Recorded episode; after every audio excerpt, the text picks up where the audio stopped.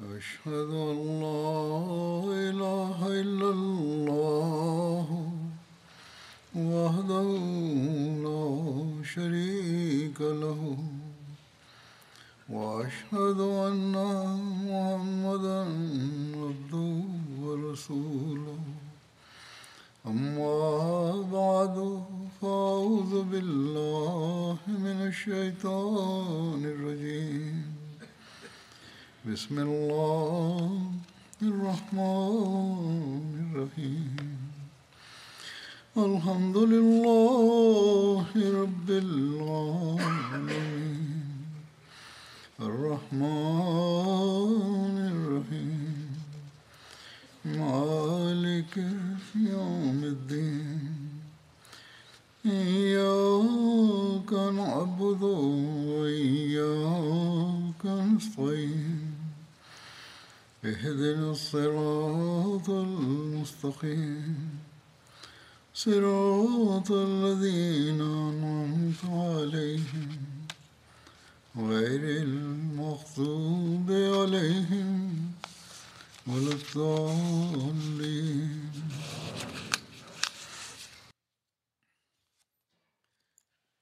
Сегодня я продолжу свое повествование о событиях, которые произошли сразу после битвы при Бадре и которые связаны с жизнеописанием посланника Аллаха, мир ему и благословение Аллаха.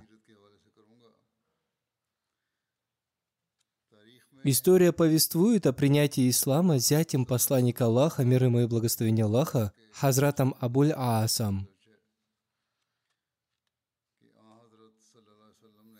В шестом году по хиджре в месяц Джумада Аль-Аваль посланник Аллаха, мир ему и благословение Аллаха, отправил в военный поход вместо Алис отряд под командованием Хазрата Зайда ибн Хариса. Аль-Ис находится на расстоянии четырех суток пути от Медины. Историки пишут, что расстояние в одни сутки пути было равно 12 милям. Таким образом, это расстояние было равно 48 милям от Медины. Повествуется, что посланник Аллаха, мир ему и благословение Аллаха, в шестом году по хиджре в месяце Джумада Аль-Аваль отправил в поход 70 сподвижников под командованием Хазрата Зайда ибн Хариса. Посланник Аллаха, мир ему и благословение Аллаха, узнал, что один торговый караван курайшитов отправляется в Мекку из Сирии, и что средства, вырученные от этого каравана, будут направлены для нападения и войны против мусульман.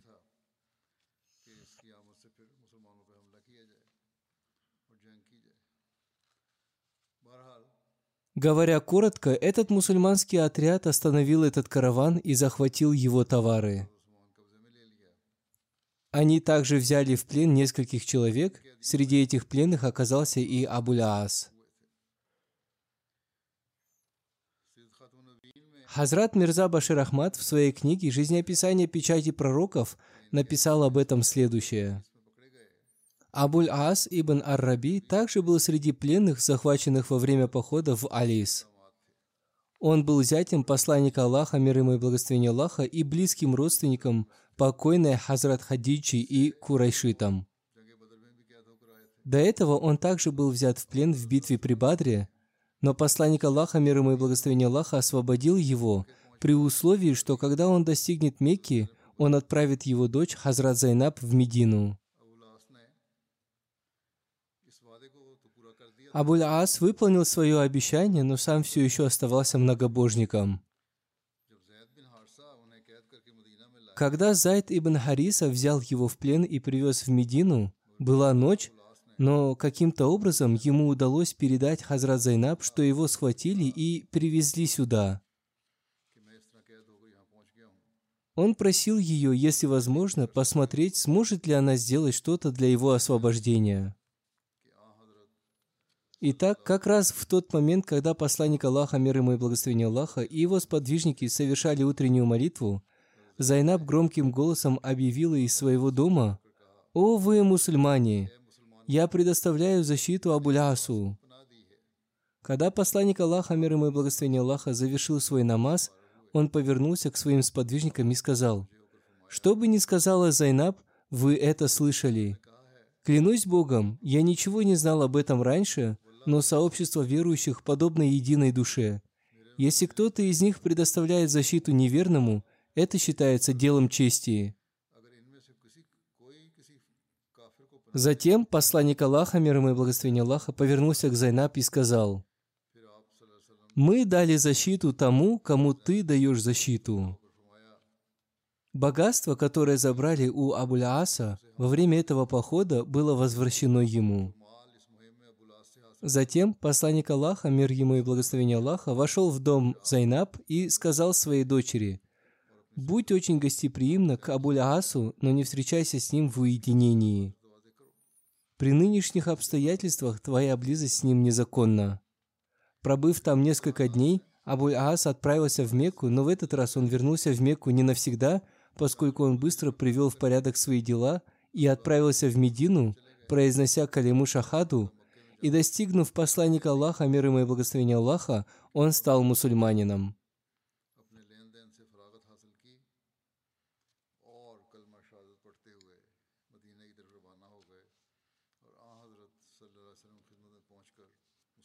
Посланник Аллаха, мир ему и благословение Аллаха, отправил к нему Хазрат Зайнаб без нового никаха, то есть он разрешил Зайнаб возобновить супружеские отношения с Абуль Асом.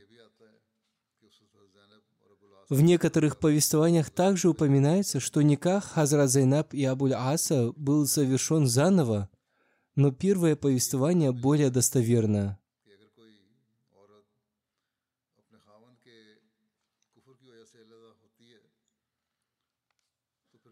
Отсюда мы получили фетву о том, что если женщина из-за неверия своего мужа удаляется от него, то после принятия ее мужем веры не нужно обновлять их никах. Хазрат Зайнаб после принятия ее мужем ислама прожила недолго. Она умерла в восьмом году по хиджре. Хазрат Уми Сальма, Хазрат Уми Айман, Хазрат Сауда и Хазрат Уми Атия совершили ее омовение согласно наставлению посланника Аллаха, мир ему и благословения Аллаха. Хазрат Уми Атия повествует, когда посланник Аллаха, мир ему и благословение Аллаха, повелел нам совершить омовение тела Хазрат Зайнаб – он сказал, начинайте омовение с правой стороны. Сначала омойте те части ее тела, которые омываются во время вузу, омовения для совершения намаза. В другом повествовании Хазрат Уми Аттия повествует, когда умерла Зайнаб, дочь посланника Аллаха, мир ему и благословения Аллаха, Посланник Аллаха, мир ему и благословение Аллаха, повелел нам омыть ее нечетное количество раз, трижды и пять раз, и в конце умаслить ее тело камфорой. Он повелел нам сообщить ему, когда мы завершим омовение. Мы сообщили ему об этом, и он дал нам свой азар, ткань, и сказал, «Сделайте из нее шар, шар – это нижнее белье, После этого посланник Аллаха, мир ему и благословение Аллаха, совершил ее погребальную молитву. Он сам спустился в ее могилу и уложил ее тело. От Хазрат Зайнаб осталось двое детей – Али и Амама. Согласно одному из повествований, Али умер еще в детстве. Согласно другому повествованию, он не умер в детстве и достиг совершеннолетия. Ибн Асакир написал, что он обрел мученическую смерть в битве при Ярмуке. Во время победы над Меккой он ехал верхом за посланником Аллаха, мир ему и благословение Аллаха. Об Амаме повествуется, что после смерти Хазрат Фатимы, Хазрат Али, да будет доволен им Аллах, женился на ней. Поскольку у Хазрата Абуля Аса были торговые дела в Мекке, он не мог оставаться в Медине. После принятия ислама по разрешению посланника Аллаха, мир ему и благословение Аллаха, он снова вернулся в Мекку. По этой причине он не смог принять участие в битвах. Он принял участие только в одном военном походе в десятом году по хичре под командованием Хазрата Али, да будет доволен им Аллах. Хазрат Али, да будет доволен им Аллах, возвратившись из Йемена, назначил Хазрата Абуль-Аса сборщиком заката в Йемене. После смерти Хазрат Зайнаб, Хазрат Абуль-Ас прожил немного, он умер в 12 году по хиджре. О довольстве посланника Аллаха, мир ему и благословения Аллаха, Абуль-Асам, Хазрат Мирза Башир Ахмад написал – Зять посланника Аллаха, мир ему и благословения Аллаха, Абуль Ас ибн Ар-Раби был курайшитом и близким родственником Хазрат Хадиджи, то есть ее племянником. Несмотря на то, что он был многобожником, его отношение к жене было очень добрым, и после того, как он стал мусульманином, отношения между мужем и женой также оставались доброжелательными.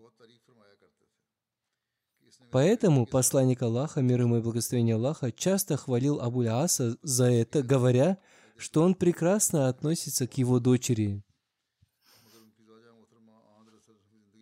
Абуль-Ас скончался в эпоху халифата Хазрата Абу Бакра в 12 году после хиджры, а его достопочтенная жена скончалась еще при жизни посланника Аллаха, мир ему и благословения Аллаха. Ее дочь Амама, которая была очень дорога посланнику Аллаха, мир ему и благословения Аллаха, вышла замуж за Хазрата Али после кончины Хазрат Фатимы, но детей у нее не было. Отсюда становится сомнительным то, что Хазрат Али назначил его сборщиком заката в Йемене. Военный поход под названием Ас-Савик состоялся в месяце Зуль-Хадж на втором году по хиджре. Причина этого похода заключалась в том, что когда многобожники вернулись в Мекку с поражением и печалью, Абу Суфян запретил себе мыться и смазывать свое тело маслом – пока он не отомстит посланнику Аллаха, мир ему и благословение Аллаха, и его сподвижникам за поражение в битве при Бадре. Согласно одному из повествований, Абу Суфьян вместе со своими двумя стами конными воинами, или согласно другому повествованию, вместе с сорока конными воинами, выехал из Мекки, чтобы исполнить свою клятву мести. Он не отправился туда по обычной дороге, а использовал для этой цели дорогу, ведущую в Неджд. Когда он достиг долины Канат, он остановился у подножия горы Ятиб. Эта местность находится в 12 милях от Медины. Канат – это одна из трех известных долин Медины, которая находится между Мединой и горой Ухуд. Он выехал оттуда ночью и отправился к племени Бану Назир. Прибыв туда, он постучался в дверь дома Хужей ибн Ахтаба, который отказался открыть ему дверь. После этого Абу Суфьян отправился к Саламу бин Машхану, вождю и казначею племени Бану Назир, который разрешил ему войти в его дом. Он хорошо встретил и угостил его. Он раскрыл Абу Суфьяну некоторые секреты людей и посланника Аллаха, мир ему и благословения Аллаха. То есть он рассказал ему о ежедневном распорядке дня посланника Аллаха, мир ему и благословения Аллаха. После этого в последние часы ночи Абу Суфьян вернулся и присоединился к своему войску. Затем он отправил несколько своих курайшитов в окрестности Медины под названием Ариз. Это финиковый сад, находящийся в трех милях от Медины. Там они сожгли несколько финиковых пальм и убили одного из ансаров и его союзника. Согласно одному из повествований, этого ансара звали Хазрат Маабад бин Амр. Затем, когда Абу Суфьян почувствовал, что он выполнил свою клятву, нанес какой-то вред и отомстил, его гнев угас, и он вернулся обратно в Мекку. Также повествуется о том, что он сделал это той же ночью, когда встретился с Саламом бин Машканом.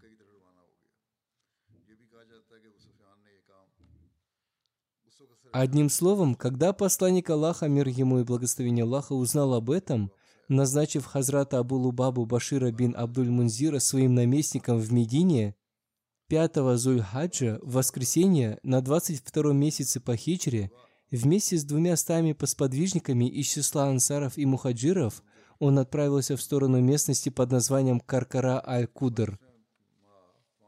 Эта местность находится в окрестностях Смакдана возле Аль-Хазия в 96 милях от Медины.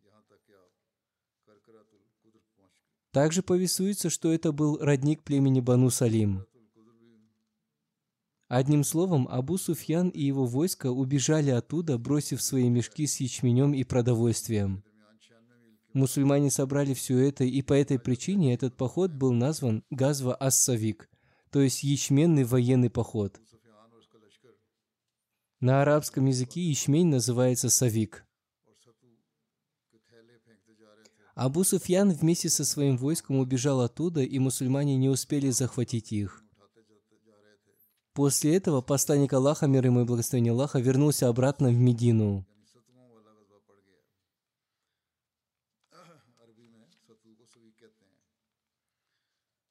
На обратном пути сподвижники, обратившись к посланнику Аллаха, мир ему и благословение Аллаха, сказали, «Считаете ли вы, что этот поход был для нас военным походом?»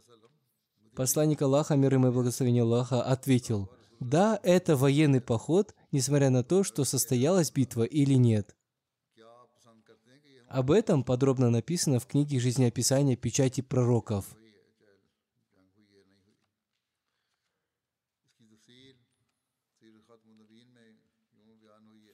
После битвы при Бадре Абу Суфьян пообещал, что он будет воздерживаться от отношений со своей женой и нанесения масла на волосы до тех пор, пока не отомстит за тех, кто погиб в битве при Бадре.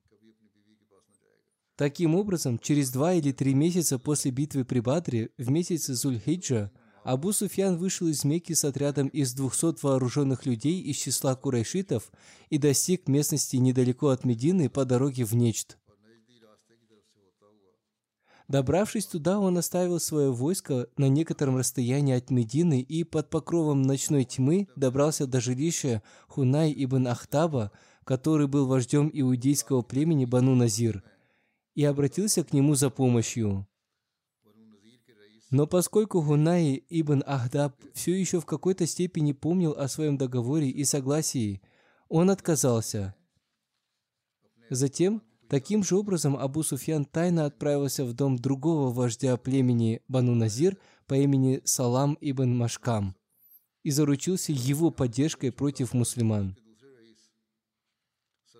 Этот несчастный человек очень дерзко пренебрег всеми своими договорами и соглашениями и радушно принял Абу Суфьяна в качестве гостя на ночь и передал ему секретные сведения, касающиеся мусульман. Перед рассветом Абу Суфьян попрощался и, добравшись до своей армии, отправил отряд курайшитов совершить набег на долину под названием Арис, которая была расположена недалеко от Медины. Это была долина, где паслись животные, принадлежащие мусульманам, и которая находилась всего в трех милях от Медины. Вполне вероятно, что Абу Суфьяну стало известно об этом через Салама ибн Машкама. Когда этот отряд курайшитов достиг долины Арис, к счастью, в то время там не было животных, принадлежащих мусульманам. Хотя в тот момент там присутствовали мусульмане из числа ансаров и его товарищ. Курайшиты схватили их обоих и безжалостно убили. Затем они подожгли финиковые пальмы и подожгли дома и небольшие хижины, которые были там расположены, прежде чем вернуться в лагерь Абу Суфьяна. Посчитав этот успех достаточным для выполнения своей клятвы, Абу Суфьян приказал своему войску возвращаться. С другой стороны, когда посланнику Аллаха, мир ему и благословение Аллаха, сообщили о нападении Абу Суфьяна, он с группой сподвижников отправился за ним в погоню. Однако, поскольку Абу Суфьяну не хотелось подвергать сомнению выполнение своей клятвы, он бежал так отчаянно, что мусульманская армия не смогла его задержать. Конце концов, после нескольких дней отсутствия, посланник Аллаха, мир ему и благословение Аллаха, вернулся в Медину.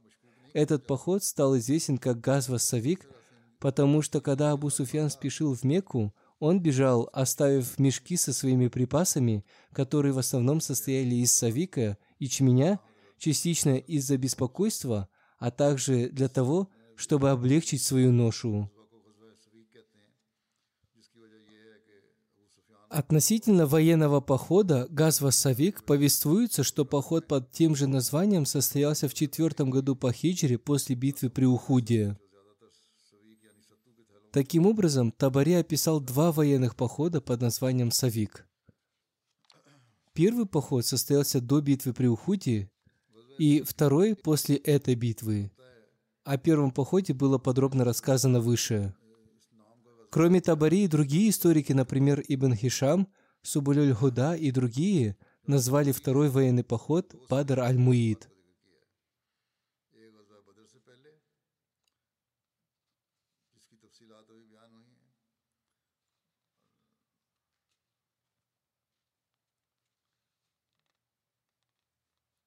Сейчас я немного расскажу о подробностях этого похода.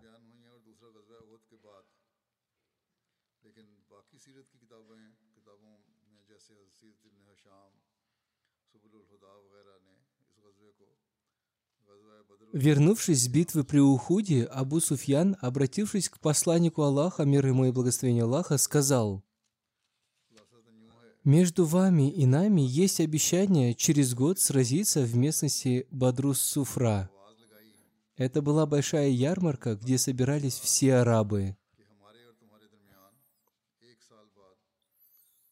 Посланник Аллаха, мир ему и благословение Аллаха, повелел Хазрату Умару ответить ему – Хорошо, иншаллах.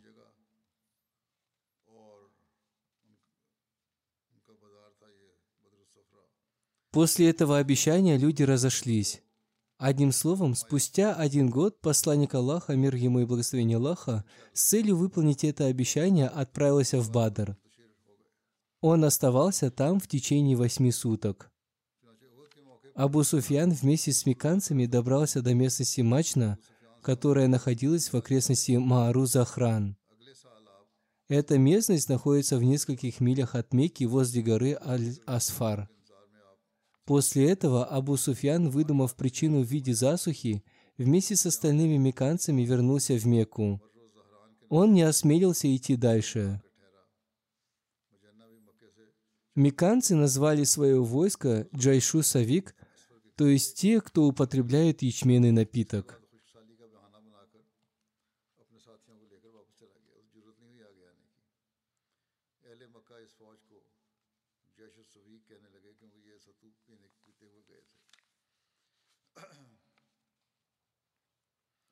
О первом празднике Идулясха повествуется.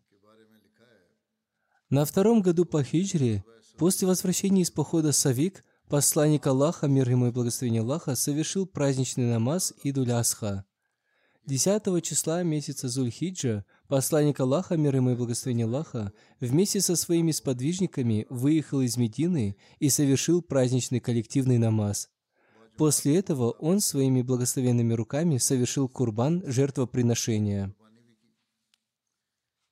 Согласно другому повествованию, когда посланник Аллаха, мир ему и благословение Аллаха, возвращался из военного похода под названием Бану Кайнука, наступил праздник Идулясха. Он и его сподвижники, каждый по своим возможностям, 10 числа месяца Зульхиджа совершили курбан жертвоприношения. Посланник Аллаха, мир ему и благословение Аллаха, вместе со своими сподвижниками прибыл на место проведения праздничной молитвы Идулясха. Это была самая первая праздничная молитва Идулясха, которую посланник Аллаха, мир ему и благословение Аллаха, совершил вместе со своими сподвижниками. Там же, на этом месте, посланник Аллаха, мир ему и благословение Аллаха, своими собственными руками принес в жертву одну или две козы. Хазрат Джабир бин Абдулла повествует, Возвращаясь из похода Бану Кайнука 10 числа месяца Зульхиджа, мы совершили жертвоприношение. Это было первым жертвоприношением мусульман. Мы совершили жертвоприношение, находясь в окружении племени Бану Сальма. Я посчитал, что в тот день в жертву было принесено 17 животных. Это взято из истории от Табари. В связи с этим Мирза Башир Ахмад в своей книге «Жизнеописание печати пророков» написал – в этом же году, в течение месяца Зульхиджа, было объявлено о втором исламском празднике, то есть Идулясха, который отмечается 10 числа месяца Зульхиджа во всем исламском мире. В этот ид, в дополнение к намазу, который является истинным праздником для истинного мусульманина, каждый мусульманин, у которого есть средства, обязан принести в жертву четвероногое животное и раздать его мясо своим родным, друзьям, соседям и так далее – а также самому принять в этом участие.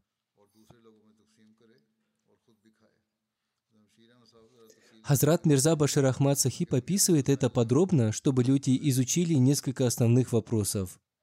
Здесь он также рассказал о способах раздачи мяса. Далее он продолжает. Таким образом, в день Идуль-Асха, а также в течение двух последующих дней, сотни тысяч, скорее миллионы животных закалываются во имя Аллаха по всему исламскому миру. Таким образом, практически сохраняется память о великолепной жертве, принесенной Хазратом Ибрагимом, Хазратом Исмаилом и Хазрат Хаджрой, величайшим примером которой была жизнь посланника Аллаха, мир ему и благословение Аллаха, и каждого мусульманина призывает к тому, что он тоже должен быть готов пожертвовать своей жизнью, богатством и всем своим имуществом на пути своего господина и повелителя. Так же, как и в случае с Ид-аль-Фитром, этот праздник также празднуется по завершении великого исламского богослужения, и этим богослужением является хадж. Никах Хазрат Фатимы состоялся на втором году хиджры. Хазрат Али, да будет доволен им Аллах, попросил у посланника Аллаха, мир ему и благословение Аллаха, руку Хазрат Фатимы – и посланник Аллаха, мир ему и благословение Аллаха, с удовольствием принял его просьбу. Хазрат Анас, да будет доволен им Аллах, повествует. Хазрат Абу Бакр и Хазрат Умар, да будет доволен им Аллах, просили у посланника Аллаха, мир ему и благословение Аллаха, руку Хазрат Фатимы, однако посланник Аллаха, мир ему и благословение Аллаха, промолчав, не ответил им. Хазрат Али, да будет доволен им Аллах, повествует – я пришел к посланнику Аллаха, мир ему и благословение Аллаха, и попросил у него руку Хазрат Фатимы. Он спросил меня, есть ли у меня махар, свадебный дар. Я сказал ему, что у меня есть лошадь и кольчуга. Посланник Аллаха, мир ему и благословение Аллаха, сказал, «Лошадь нужна тебе самому. Продай свою кольчугу». Таким образом, я продал свою кольчугу за 480 дирхемов и приготовил сумму махра. Согласно другому повествованию, Хазрат Али продал свою кольчугу Хазрату Усману, который заплатил за нее всю сумму и вернул ее обратно Хазрату Али. Далее Хазрат Али повествует. «Я принес всю эту сумму и положил ее перед посланником Аллаха, мир ему и благословение Аллаха. Посланник Аллаха, мир ему и благословение Аллаха, взял немного из этих дирхемов и передал их Хазрату Белялу, чтобы он купил на них благовония. После этого он повелел нескольким людям приготовить приданное для своей дочери. Таким образом была приготовлена кровать и кожаная подушка, набитая листьями финиковой пальмы. Это было приданным его дочери. И в этом была хорошая польза Махра. Сегодня некоторые люди говорят, что свадьба уже прошла, и им не нужно давать махар. Однако, как мы видим выше, все расходы на невесту использовались из махра. Согласно еще одному повествованию, посланник Аллаха, мир ему и благословение Аллаха, во время заключения брака своей дочери сказал, «Я сделал все это согласно повелению Всевышнего Аллаха». После прощания со своей дочерью, посланник Аллаха, мир ему и благословение Аллаха, обратившись к Хазрату Али, сказал, «Не разговаривай с Фатимой, пока я не приду к вам». Таким образом, Хазрат Фатима вместе с Хазрат Уми Айман пришла в дом Хазрата Али и сидела в сторонке. По словам Хазрата Али, он тоже сидел в сторонке. Затем пришел посланник Аллаха, мир ему и благословение Аллаха, и сказал, «Дома ли мой брат?» Хазрат Уми Айман сказала, «Разве вы выдали свою дочь замуж за своего брата?» Посланник Аллаха, мир ему и благословение Аллаха, сказал, «Разрешается состоять в такой родственной связи». Хузур поясняет, то есть он был его двоюродным братом, а не родным братом. Затем посланник Аллаха, мир ему и благословение Аллаха, попросил воды у Хазрат Фатимы. Она встала и принесла ему воды в чаше – Посланник Аллаха, мир ему и благословение Аллаха, выпил немного воды из чаши и благословил ее своим прикосновением. После этого посланник Аллаха, мир ему и благословение Аллаха, обратившись к Хазрат Фатиме, сказал, «Подойди ко мне». Она подошла к нему, и он, взяв немного этой воды, брызнул ею на нее и на ее голову. Затем он вознес мольбу. «О Аллах, я прошу Твоего убежища от проклятого сатаны для нее и ее потомства». Затем посланник Аллаха, мир ему и благословение Аллаха, обратившись к Хазрат Фатиме, сказал, «Поверни свое лицо». Он также обрызгал этой водой ее плечи. То же самое он повторил и на Хазрате Али. Обратившись к Хазрату Али, посланник Аллаха, мир ему и благословение Аллаха, сказал, «Теперь иди к своей супруге с именем Аллаха и с его благословением». Хазрат Али также повествует, Посланник Аллаха, мир ему и благословение Аллаха, совершил омовение в одной чаше, и этой же водой, побрызгав на Хазрата Али и Хазрат Фатиму, вознес мольбу. «О Аллах, благослови их обоих, благослови их взаимные отношения». Хазрат Айша и Хазрат Уми Сальма, да будет доволен ими Аллах, повествуют.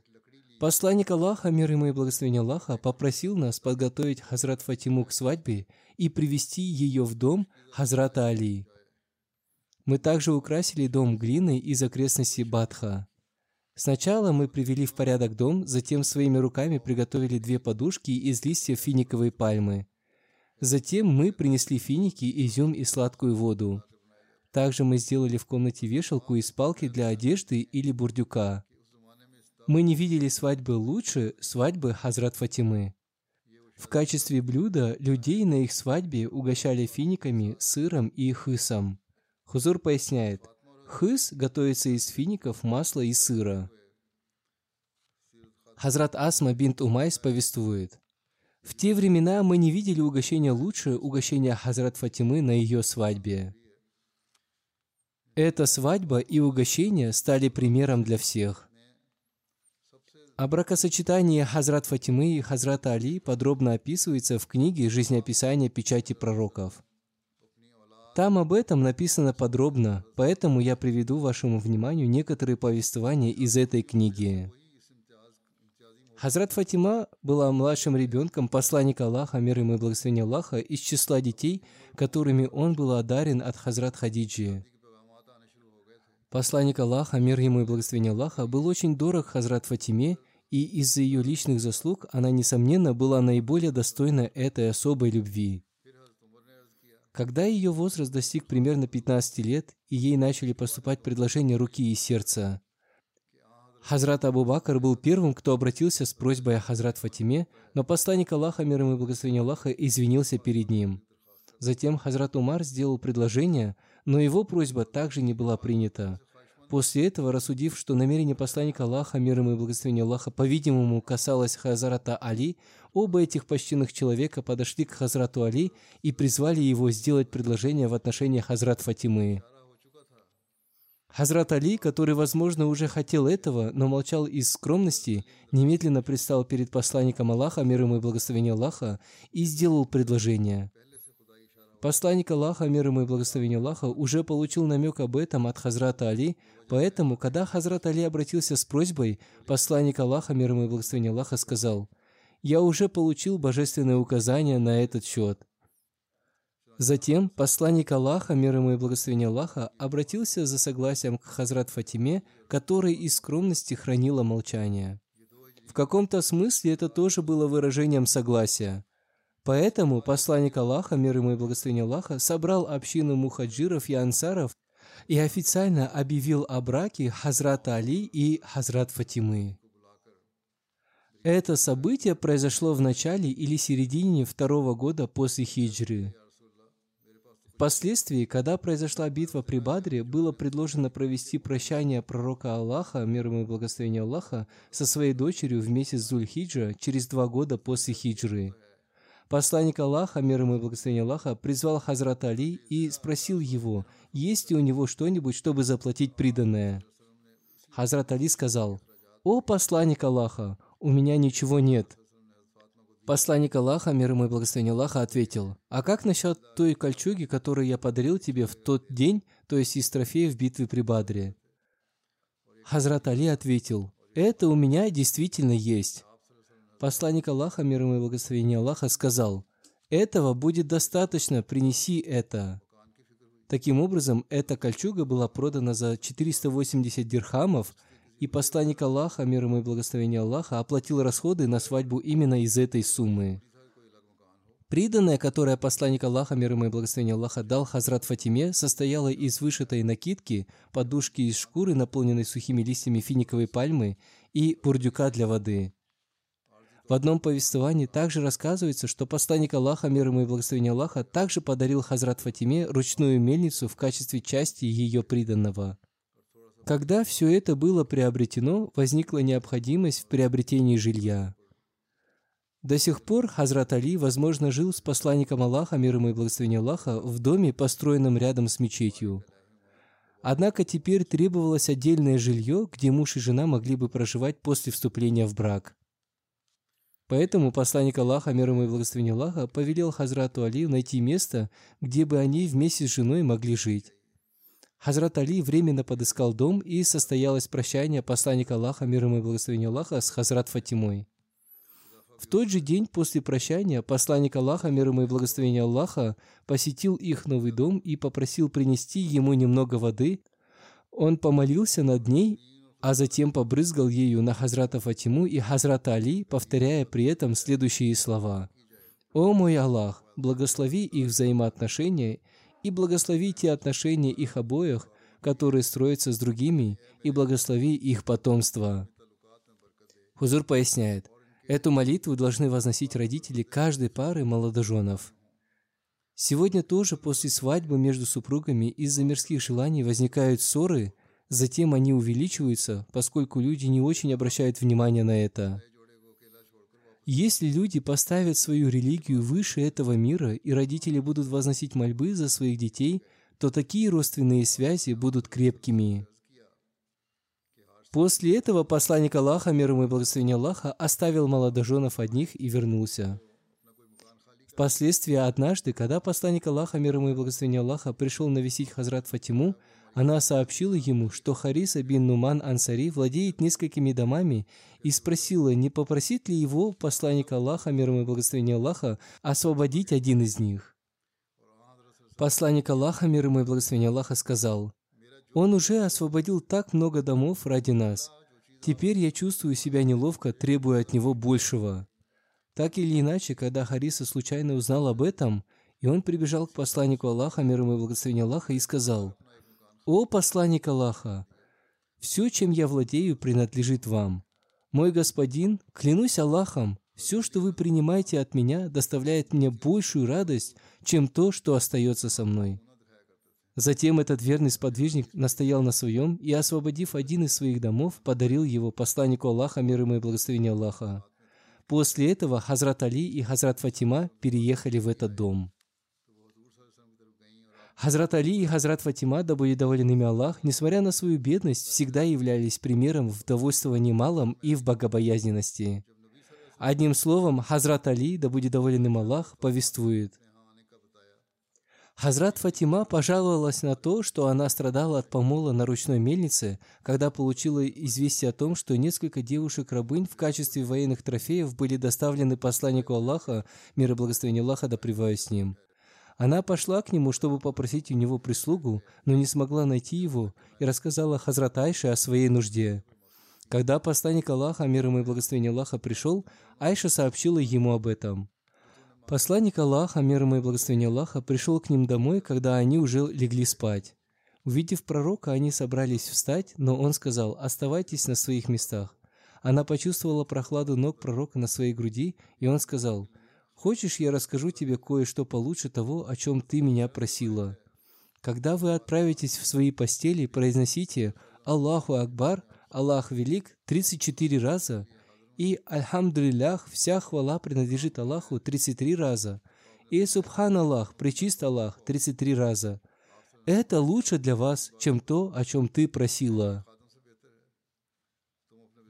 Хазрат Абу Хурайра, да будет доволен им Аллах, повествует – Хазрат Фатима пришла к посланнику Аллаха, мир ему и благословение Аллаха, и пожаловалась на то, с какими трудностями она столкнулась, ведя свое хозяйство. Она попросила дать ей каких-нибудь слуг. Посланник Аллаха, мир ему и благословение Аллаха, ответил ей, «Хочешь, я расскажу тебе кое-что получше того, о чем ты меня просила?» Когда вы отправитесь в свои постели, произнесите Аллаху Акбар 34 раза и Альхамдулилях 33 раза и Субханаллах 33 раза. Это лучше для вас, чем то, о чем ты просила. Это повествование из Сахих Муслима. Хазрат Абитаван Реформатор относительно жизнеописания посланника Аллаха, мир ему и благословения Аллаха, писал, взяв за основу хадис из Сахих Бухари. Он написал, Хазрат Фатима жаловалась на то, что она страдала от ручной мельницы и что у нее болели от этого руки. В это время к посланнику Аллаха, мир ему и благословения Аллаха, привели каких-то рабов. Она пришла в дом посланника Аллаха, мир ему и благословения Аллаха, но его в то время не было дома. Она передала через Хазрат Айшу цель своего визита и вернулась к себе домой. Когда посланник Аллаха, мир ему и благословение Аллаха, пришел домой, Хазрат Айша рассказал ему об этом. Пророк Аллаха, мир ему и благословение Аллаха, пришел к ним домой, когда они уже легли спать. Увидев пророка, они собрались встать, но он сказал, «Оставайтесь на своих местах». Она почувствовала прохладу ног посланника Аллаха на своей груди, и он сказал, «Хочешь, я расскажу тебе о том, что лучше того, о чем ты меня просила?» Когда вы отправитесь в свои постели, произнесите Аллаху Акбар 34 раза, и Альхамдулилях 33 раза, и Субханаллах 33 раза. Это лучше для вас, чем слуги. Этот случай говорит о том, что посланник Аллаха, мир ему и благословение Аллаха, был очень осторожен в деле распределения трофеев. У Хазрат Фатимы болели руки от ручной мельницы, и ей нужна была служанка – Однако посланник Аллаха, мир ему и благословение Аллаха, не давал ей слуг и, напротив, наставлял ее молиться и обращаться ко Всевышнему Аллаху. Если бы посланник Аллаха, мир ему и благословение Аллаха, захотел бы, он мог бы дать им слуг, поскольку трофеи, которые были доставлены посланнику Аллаха, мир ему и благословение Аллаха, предназначались для раздачи их сподвижникам, и Хазрат Али и Хазрат Фатима тоже имели на это право. Однако посланник Аллаха, мир ему и благословение Аллаха, поступил очень осторожно – он не хотел раздавать эти трофеи своим близким и родственникам, чтобы позднее и другие мусульманские правители не использовали этот довод в свою пользу, чтобы они не позволяли себе имущество, предназначенное для людей. К сожалению, сегодня мусульманские правители позволяют такое себе. Одним словом, посланник Аллаха, мир ему и благословение Аллаха, соблюдая осторожность, не предоставил Хазрат Фатиме никаких рабынь или слуг – также нужно помнить и о том, что в этом имуществе имелась часть, предназначенная Всевышним Аллахом для пророка Аллаха, мир ему и благословения Аллаха, и его родственников, и он расходовал и одаривал своих близких только из этой части своего имущества. Если у него еще не было этой части его имущества, он не пользовался им сам и не давал его своим родственникам. Разве сегодня в мире может найтись такой правитель, который подобным образом охраняет государственное имущество? Если ты и найдешь такой пример, то ты найдешь его только в слугах этой причистой сущности, мир ему и благословение Аллаха. Другие религии не смогут представить такого примера. Об остальном, иншаллах, я расскажу в следующий раз. Теперь я хочу обратиться с призывом к молитвам в связи с текущей ситуацией в мире. Сейчас некоторые журналисты на Западе и даже в Америке написали в своих газетах, что у мести должен быть предел. Кроме того, Америка и другие западные страны должны сыграть свою роль в предотвращении войны между Израилем и Хамасом и попытаться добиться примирения или договориться о прекращении огня. Но авторы также пишут, что, похоже, вместо того, чтобы остановить эту войну, они одержимы идеей раздуть огонь. Также во вчерашних новостях в Америке было сообщено, что один из высокопоставленных чиновников Государственного департамента США подал в отставку, заявив, что они перешли все границы и совершается несправедливость по отношению к невинному народу Палестины, и мировые державы должны обратить свое внимание к этому вопросу. Таким образом, среди этих людей все еще есть те, кто заслуживает уважения. Кроме того, иудейские раввины также время от времени появляются в средствах массовой информации, выступая в поддержку Палестины и осуждая притеснения – Министр иностранных дел России также заявил, что если страны будут продолжать вести себя подобным образом, эта война может распространиться на весь регион. Я думаю, что это может распространиться на весь мир. Таким образом, этим людям необходимо образумиться. Как я уже говорил ранее, мусульманские страны должны объединиться как единое целое с единым голосом. Если они будут говорить в один голос, а это голос 53 или 54 стран, они станут мощной силой в мире, и они будут оказывать более сильное влияние. В противном случае отдельные голоса то здесь, то там не имеют никакого значения. Это один из способов установить спокойствие во всем мире и положить конец этой войне. Таким образом, чтобы спасти мир от разрушения, мусульманские страны должны стремиться выполнить свою роль, да позволит им Аллах сделать это. Однако мы также должны усердно молиться. Пусть Аллах прекратит эту войну и защитит невинных, угнетенных палестинцев, чтобы они не подвергались дальнейшей несправедливости, и пусть Аллах положит конец всей несправедливости в мире, где бы она ни была. Пусть Аллах даст нам возможность молиться за это. Аминь.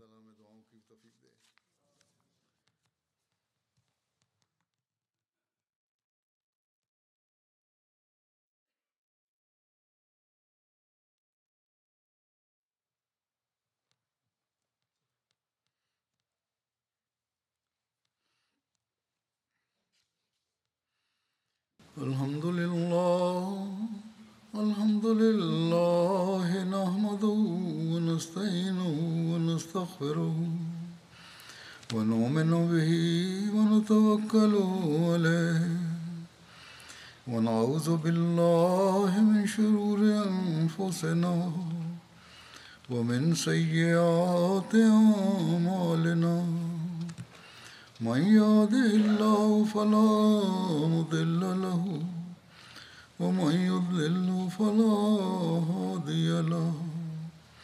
ونشهد أن لا إله إلا الله ونشهد أن محمدا عبده ورسوله. عباد الله رحمكم الله. إن الله يأمر بالعدل واللسان وإيتاء ذي القربى وينهى عن الفحشاء والمنكر والبغي يعظكم لعلكم تذكرون اذكروا الله يذكركم ودوه يستجب لكم ولذكر الله أكبر